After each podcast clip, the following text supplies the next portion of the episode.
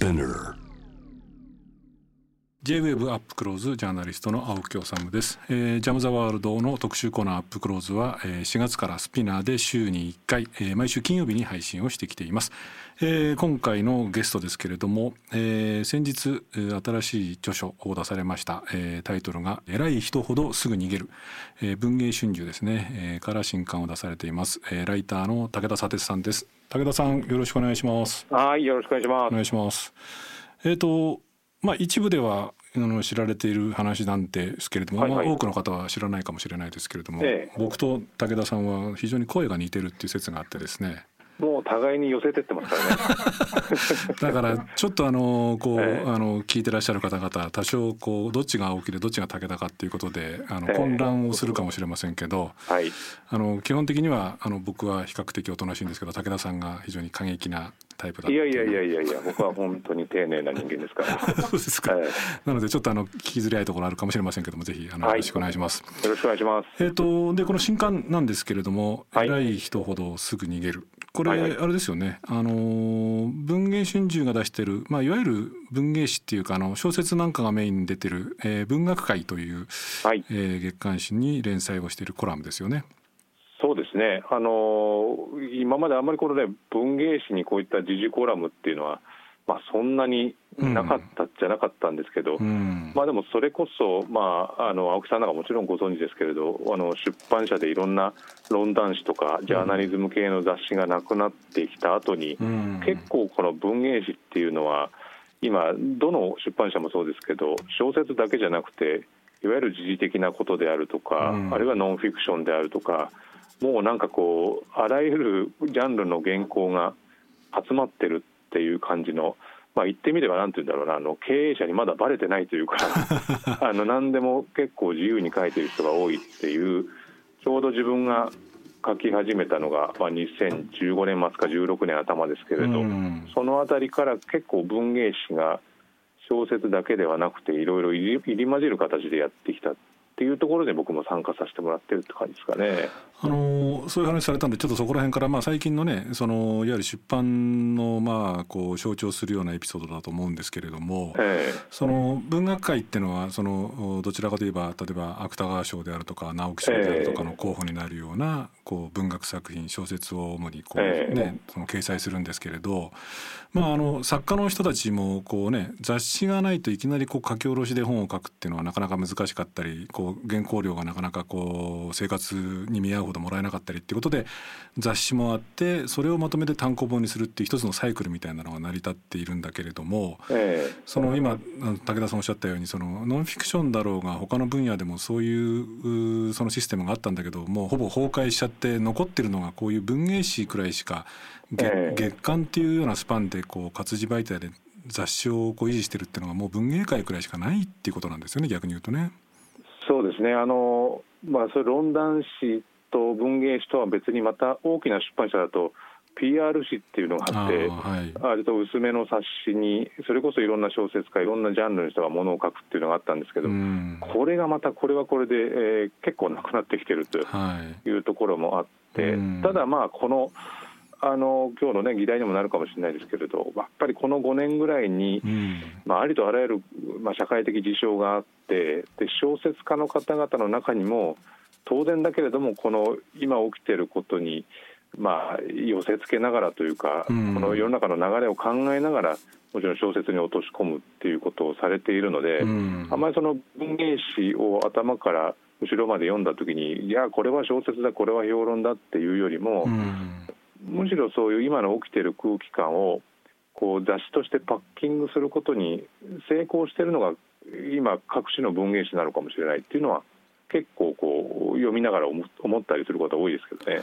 どうなんですか？武田さんはそのこう文芸誌に限らず、まあネえー、ネットの媒体でもそうですしそれからその他のいろんな雑誌でこう、まあ、中にはねファッション誌にかかあの原稿書かれる時なんかもあると思うんですけれど、えー、こういうその文芸誌特に文学界のようなこう雑誌で時事問題を書くっていう時っていうのは、えー、まああのね、武田さんの場合はこう取材をして書くっていうよりもこうコラムニストっていうかこう、その時代をある種こう切るというかっていうようなスタイルの原稿ですけれども、何かこう意識されていることってあるんですか？文芸誌に書くっていうことについては。まあ、俺本当に最初始めた時には何も意識もなくて書くことはあるのかなという首をかしながかしげながらやったんですけど、うん、毎回締め切り数日前に何書こうかなって考えると、うん、何がしか自分の中で腹が立っていることがあって、うん、まあ、その腹が立っていることが途絶えずに5年間経っちゃったっていう感じなので、あんまりこう悩むことっていうのがなかったですね。うん。あのこのタイトルなんですけどね、あのまああの武田さんもこの新刊の中でまあその理由についてちょっと書かれてるんですけれども、はいはいはい、偉い人ほどすぐ逃げるっていうタイトル、えー、まあこのタイトル聞くとその時事問題だったりとか最近の政治の情勢なんかを見てる人にとってみるとなんとなくこうピンとくるタイトルではあると思うんですけれども、もともとのタイトルはちょっとあの武田さん自身がちょっと考えたタイトルっていうのは少し違ったんですよね。そうですね。僕はあのルポライターの竹中郎さんっていう人が好きで、うん、竹中郎さんの、まあ、1971年だちょうど50年前ですよね、はい、出た本で、まあ、偉い人を切るっていう本があって、うんうん、まあ、これはもうまさにそのまんまのタイトルで偉い人を切るっていうことを書いている本なんですけれど、まあ、その頭が少しあの本の音がね頭にあったものなんで、はい、まあ、この連載をどういうふうにまとめようかなって思った時に、まあ、偉い人が逃げるっていう、まあ、もう切るまでもなくてみんなその、逃げちゃってるからその姿を描いてるんだろうなっていうことを、まあ、あの自分の原稿がまとまった後にこうセレクトした時にですねどういう特徴があるのかなと思ったらそれだろうと思ったんですけど、まあ、編集者の人と話してたら、まあ、偉い人が逃げるではなくて、まあ、偉い人ほどすぐ逃げるの方がちょっとなんか流れがあって動きがあっていいんじゃないということでそういうタイトルにしたら。まあ、あのドラマでね「逃げるは恥だが役に立つ」というドラマがあって、まあ、その2人があの、まあ、プライベートでも結婚されるということになったんで ちょうどこれはよし乗っかるタイミングだと思ってタイミングが良かったなと思うのと、まあ、あと本当にまあこの数か月のまあ社会的な問題を見ていると、まあ偉い人が本当にどんどんどんどん逃げてくれてるんで、まあこの本のプロモーションとしてはありがたいんですけれど、まあでも起きている事象としてはとんでもないことがたくさん起きてますよね。なんかあれですよね。武田さんのその SNS などをこう僕もちらりちらりと拝見したりしてるんですけれども、えー、なんかこうニュース例えばこう政治家の人がきちんと説明をしないで、責任は痛感しているけれどもっていうような感じでこう説明しないまま逃げるようなシーンがこうたびたびあるわけじゃないですか、えー、そこにあれですもんね。この武田さんのこの新刊のこうタイトルをこうくっつけるだけでもうほぼそれで全てを表してしまっているっていうか本の宣伝になるような状況いや本当だからねあの国を挙げて宣伝してくれるんじゃないかと思って ありがたいなと思ってますけどね。さてでまあ逃げるっていうことはその痛感しつつもちょっと具体的な話にも少し入っていきたいんですけれども、はい、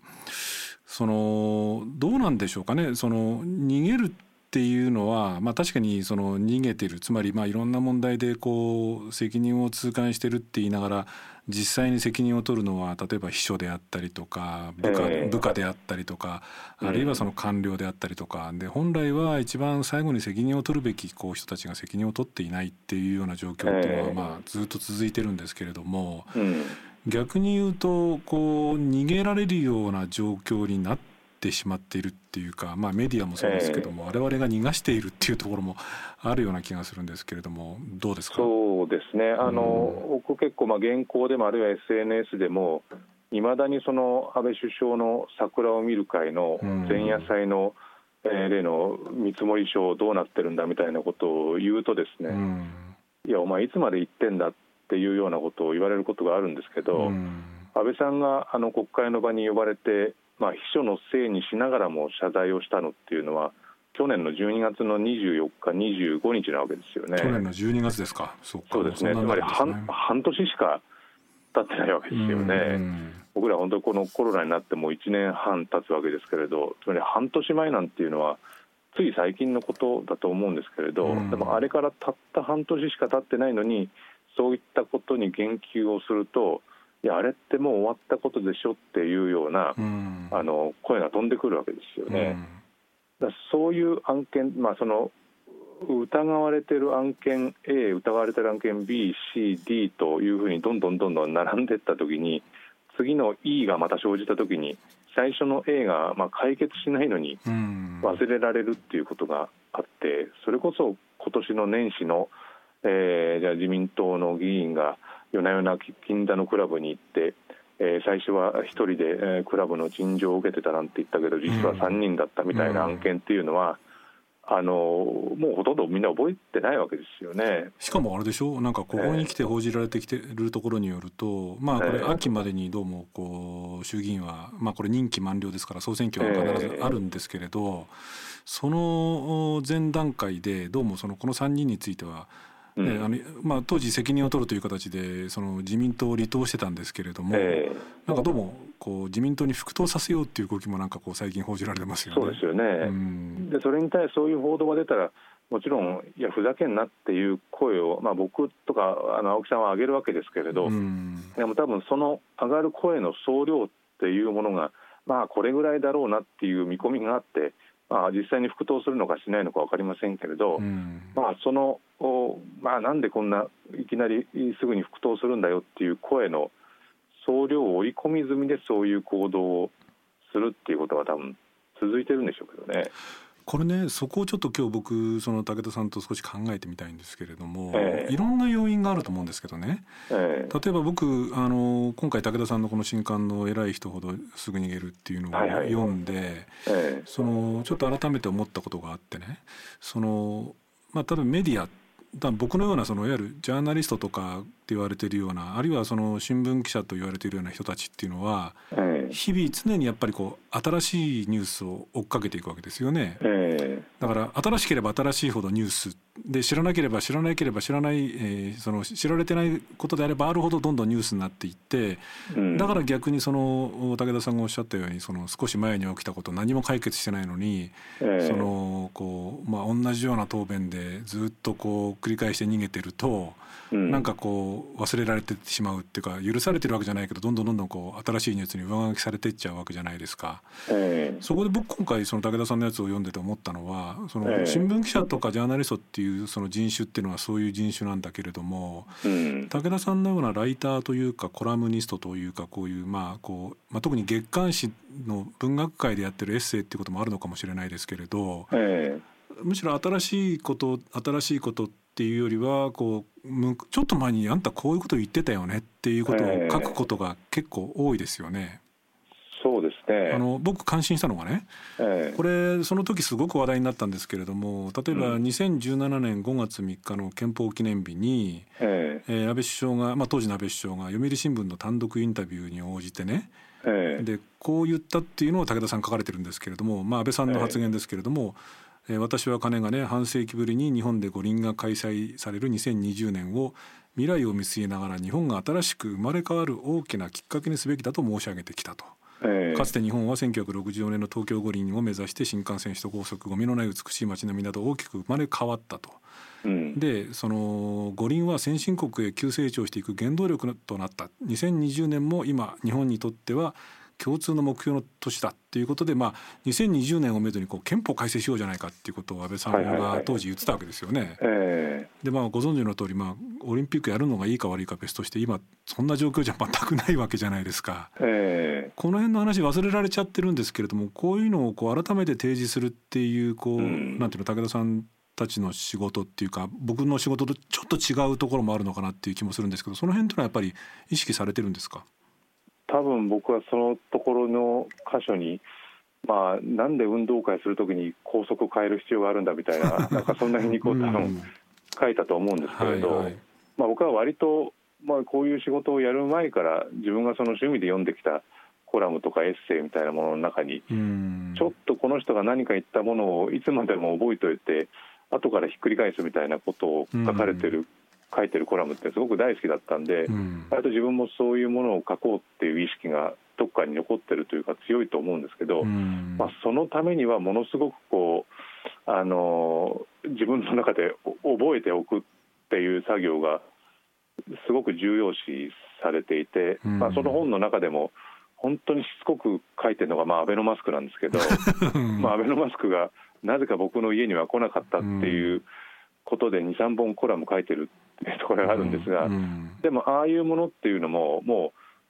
う数百億使って数千万枚余らせたって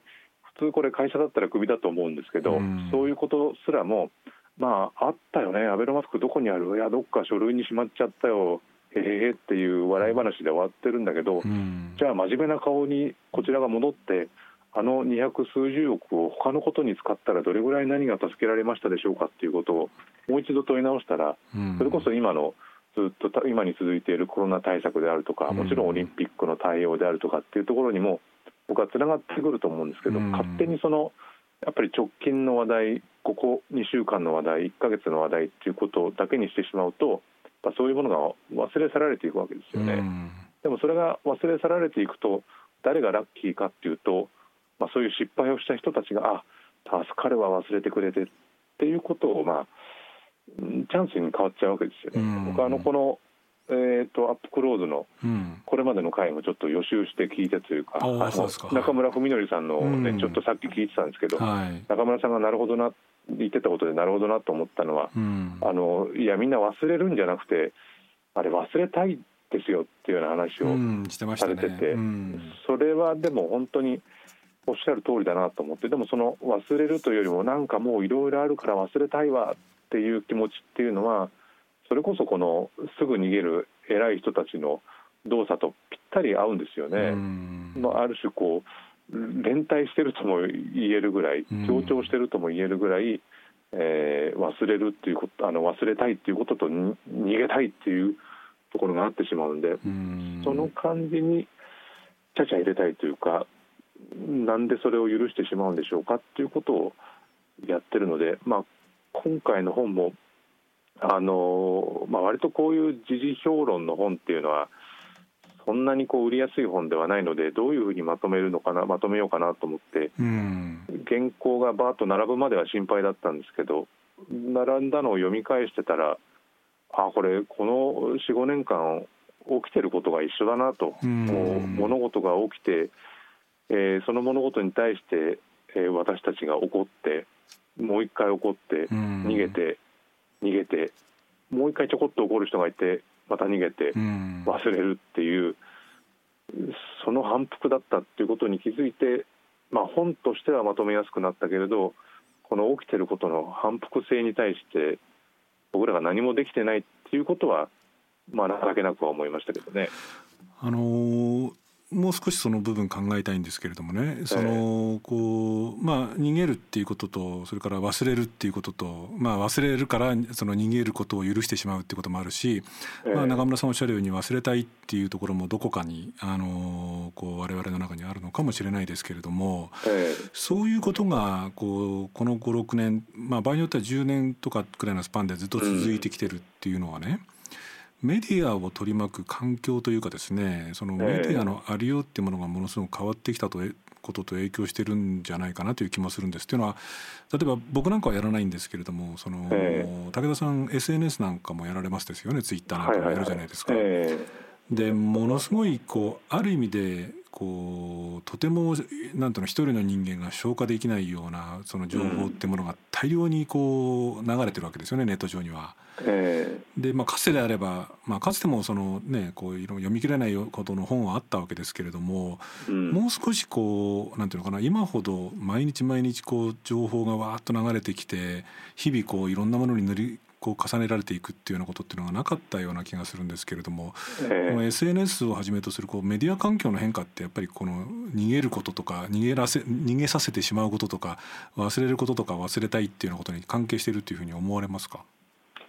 まあ、これはもう青木さんもねよくお話になっていることだと思いますけど、うん、まあ、テレビの世界ってのは本当に分刻みで視聴率は測られるし、うん、あるいはネットで記事を書けばどれぐらいのページビューがあったのかってことがすぐ分かるし、うん、もちろんラジオでもどれぐらいの人が聞いてるかっていうことが分かって、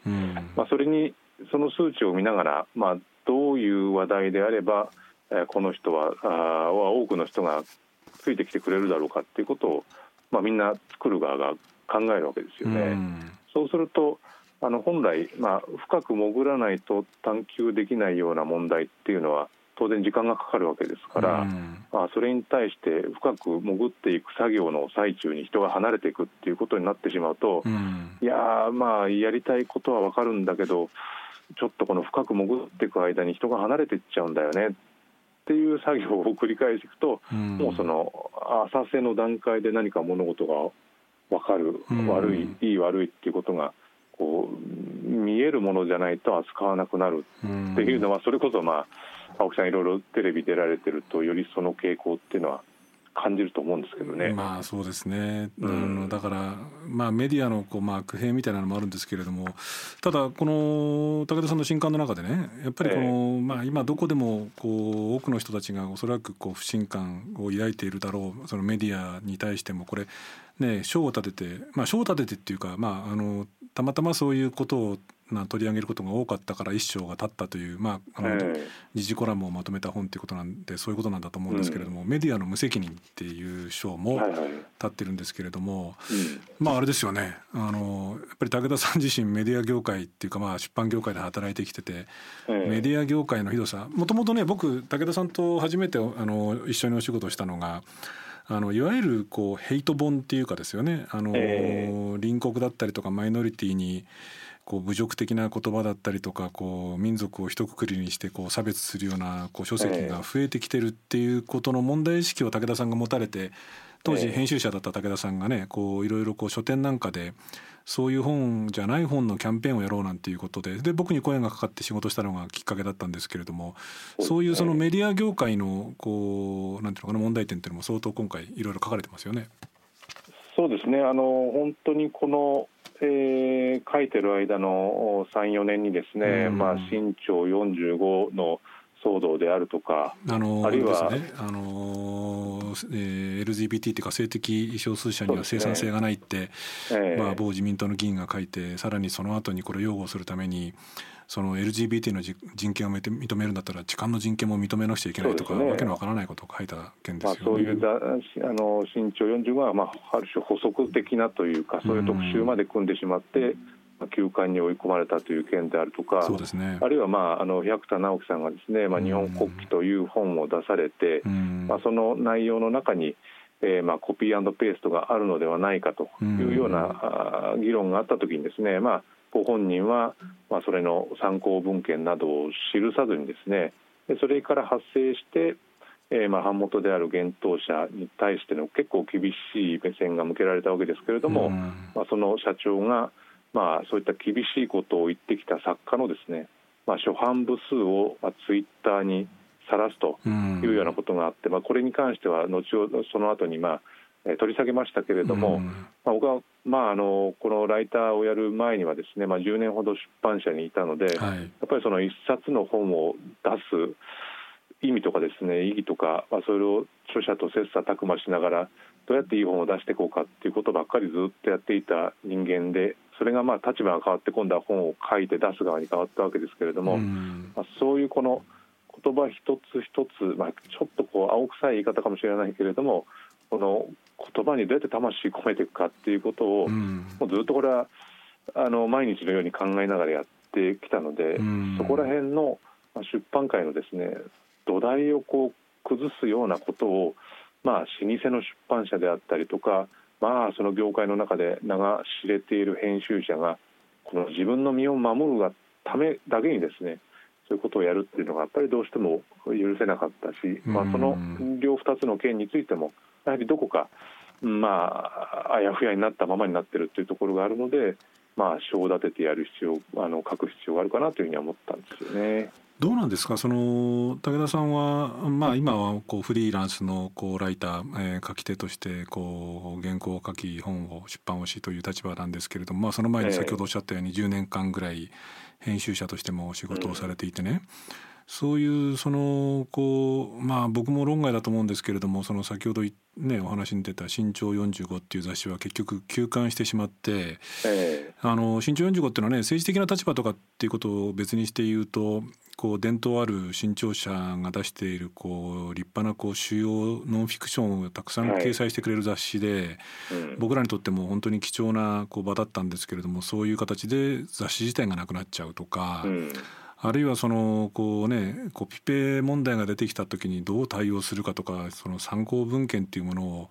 こう書籍にはきちんとつけてっっていうその先人たちの仕事に対するリスペクトを持つとかっていうのっていうのは、えー、ある意味でこう出版とかメディアとかっていうもののこう基礎的これはもう右も左も関係ない基礎的な作業がこうできなくなってるっていうのはこれその出版界とかメディアに関わる人たちっていうのが書き手も含めてですけれども、えー、劣化しちゃってんですかね。まあ、劣化っていうのは、まあ、その2文字でまとめるのはねやや簡単すぎるところはあるんでしょうけど、うん、まあ、僕はあの川出処方新社っていう非常に歴史の長い。出版社に新卒採用で入ったんで、はい、まあ、とりわけ十数年前っていうのはもういぶし銀の編集者みたいな人たちがいて、うん、そういう人たちから結構叩き込まれたんですよね。うん、あの例えばこれ当然の話なんですけど何かえー、作品を引用した時の、うん、引用した時の中の、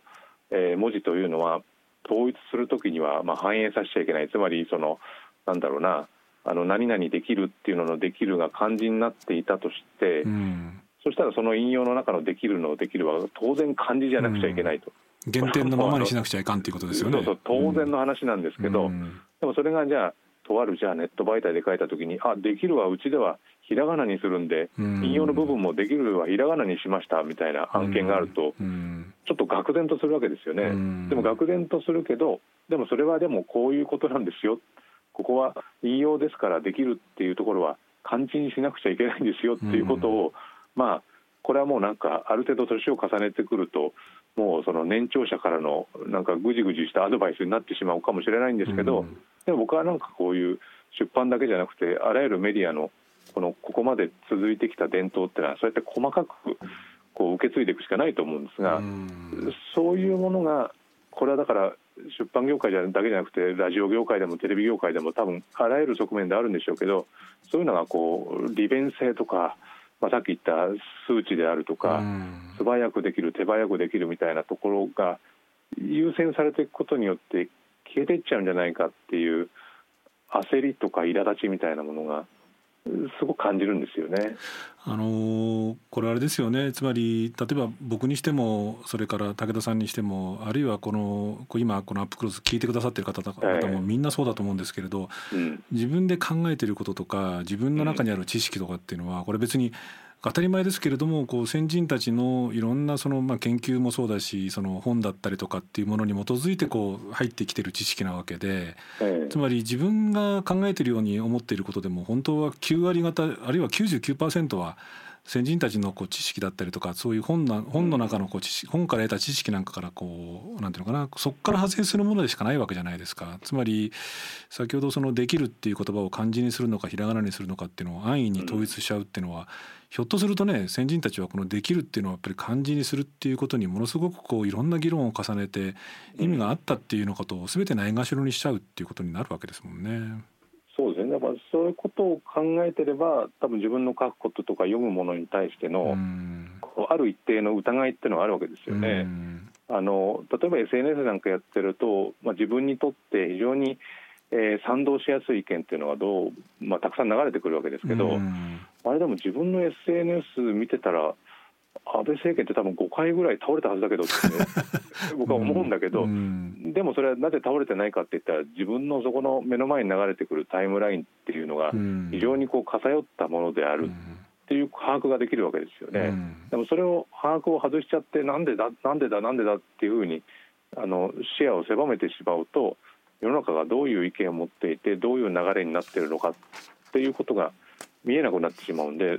それを見えなくさせないようにするためにはやっぱりやっぱ自分の考えてることとか書いてることすらも疑ってみるってことが非常に重要になってくるんじゃないかなというふうに思いますけどね。さてあのこれね実はその武田さんともう一個ちょっと話したかったんですけどまあまだ少し時間ありますけれども、はい。はい、そのこれ7月2日の日に配信されるんですけれどもついに、えー、ついにですねあの、えー、いろんなあの考えの方いらっしゃると思うんですけれども、えー、東京オリンピックまでですね、えー、もう1か月を切ったわけですね。はいで武田さんこの新刊の中でもこうオリンピックのことも相当取り上げてらっしゃるだけではなくて、え。ー、またこれも一章経っていてですねこの一章経っているところのタイトルがですね「うん、えー、五輪を止める」と。はいはいはい、優先され続けた祭典というこういうタイトルになってるんですけれど、えーうん、どうですか？そのこのままどうもオリンピックやりそうですよ。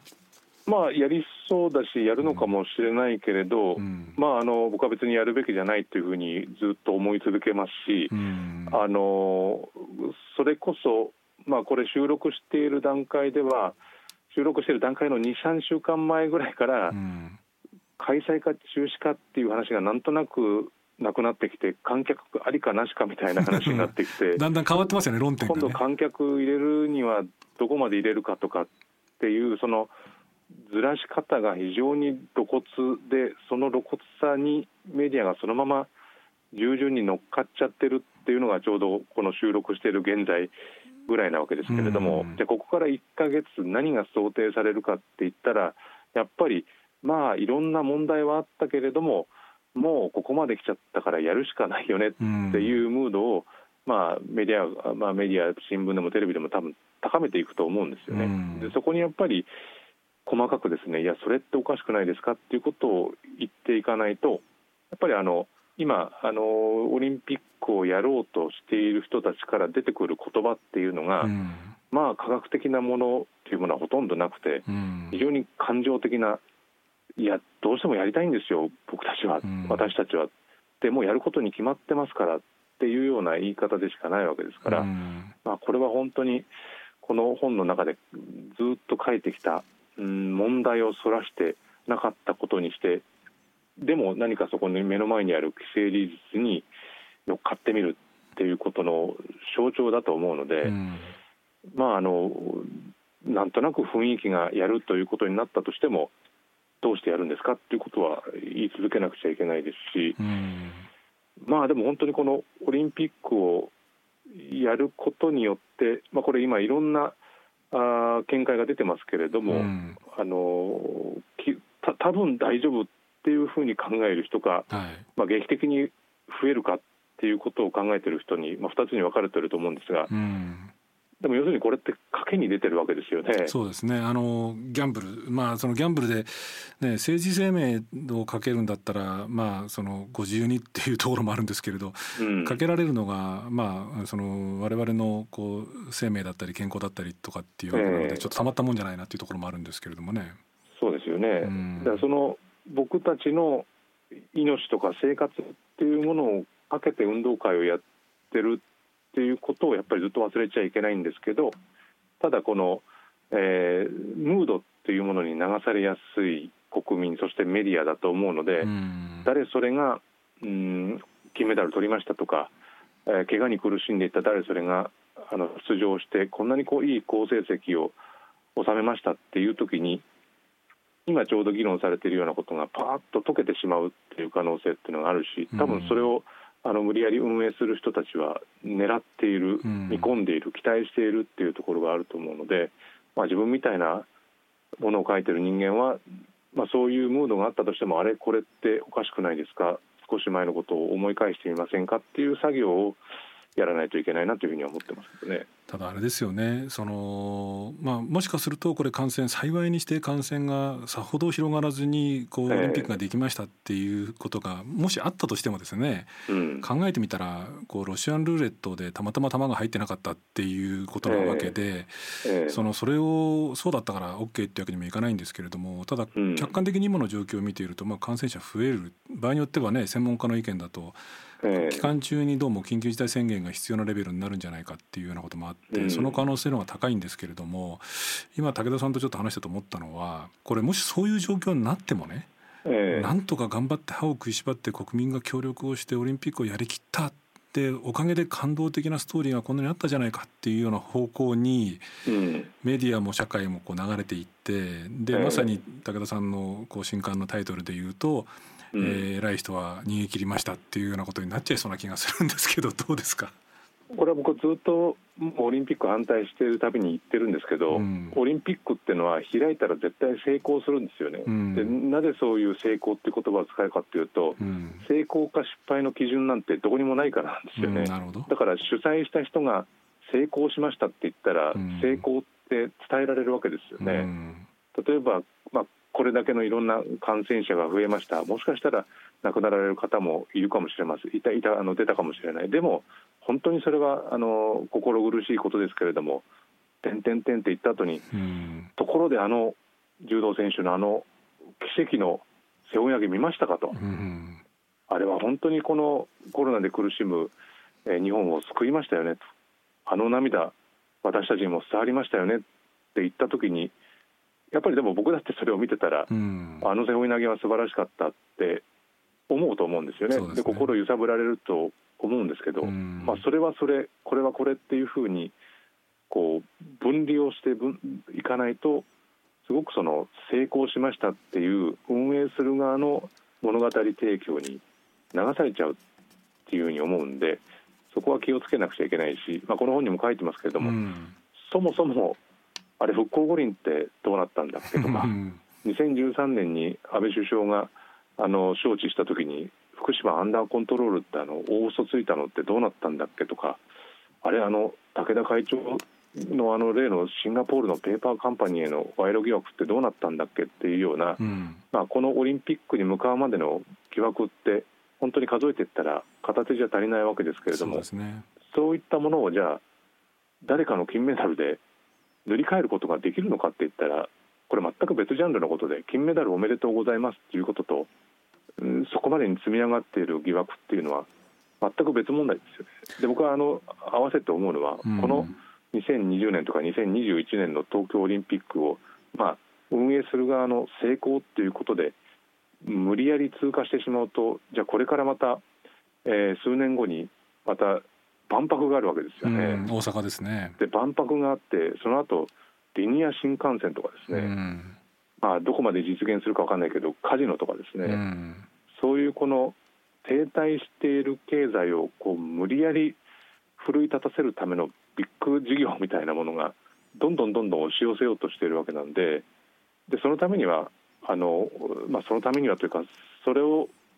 どういう形になるか分かりませんけど、うん、精査するためにはやっぱりこの今目の前の2020プラス1のこの2021年に行われるオリンピックっていうのが、まあ、このまま無事に行われるのかどうなのかっていうことは分かりませんけれどもやっぱり事細かに見てあの精査して時にはこうやらしく見てあれってどうなったのかこれってどうなのかっていうことをぶり返していかないとまさにこの逃げた偉い人はですねおこれだけのことがあったけど意外といけたじゃんと。でどんどんどんどんその、うん、えー、経済を奮い立たせるために、まあ、弱い人ではなくて、えー、お金を動かせる人たちのためにいろいろ大きなことをやっていくとなんだなんだ回せるじゃんっていうことになっていっちゃうと思うんで、うん、ここをどううん、食い止めるかというかあの厳しく見るかっていうのはすごく重要なポイントになると思いますけどね。そろそろ時間なんですけどでもあれですねあの今武田さんが言ってたそのそれはそれこれはこれってなんか次のあのこの本のタイトルでいいんじゃないですか？そうですね。だから あのやっぱり感動しながら怒るとか、うん、泣きながら違和感を持つっていうことっていうのは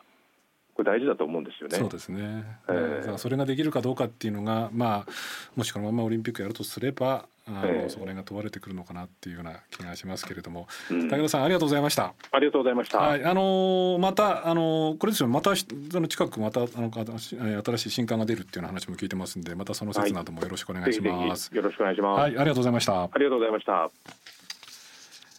えー、今回はライターの武田砂鉄さんにお話を伺いました。スピナーで毎週金曜日に配信をしているアップクローズですが、えー、私それから、えー、堀潤さん津田大輔さん安田夏樹さんが週替わりで新しいエピソードを配信していきます、